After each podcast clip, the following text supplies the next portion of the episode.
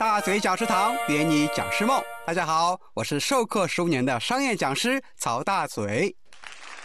如何给想要培训的企业做课前调研？当客户提出一个培训需求的时候，我们不能着急忙慌的去上课，而要先做一个课前调研，充分了解了客户需求之后，再做课件，再开课，这样的针对性就比较强。有一次啊，大嘴老师就疏忽了，培训机构呢给我一个课程信息，因为时间比较紧，给的课题呢也非常的明确，销售管理，我就直接去上课了。上课的过程里面发现呢，来听课的人呐都是刚刚进公司的销售菜鸟，跟管理呀根本搭不上边，结果呢只能边上课边调整内容，搞得非常的尴尬和狼狈。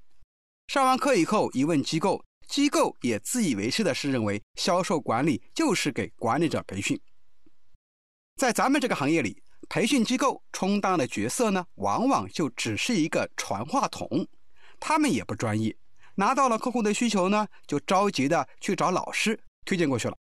最要命的是啊，机构还担心老师直接跟客户发生联系，就把机构给跳过了，只能靠传话啊，避免老师呢直接跟。客户呢去授课，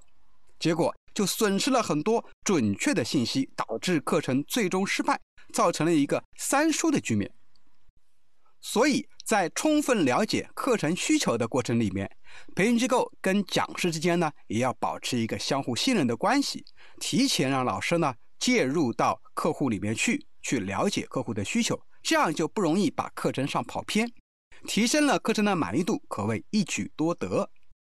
那么课前调研该怎么做呢？啊，一共分为四种，包括电子问卷调研法、电话调研、三方视频调研和到企业里面做访谈式调研。那么每一个调研都有它的优势和劣势。从下一期节目开始呢，我会分别介绍这几种调研方式的流程和注意点，请持续关注大嘴教你当讲师。我们下期节目接着说。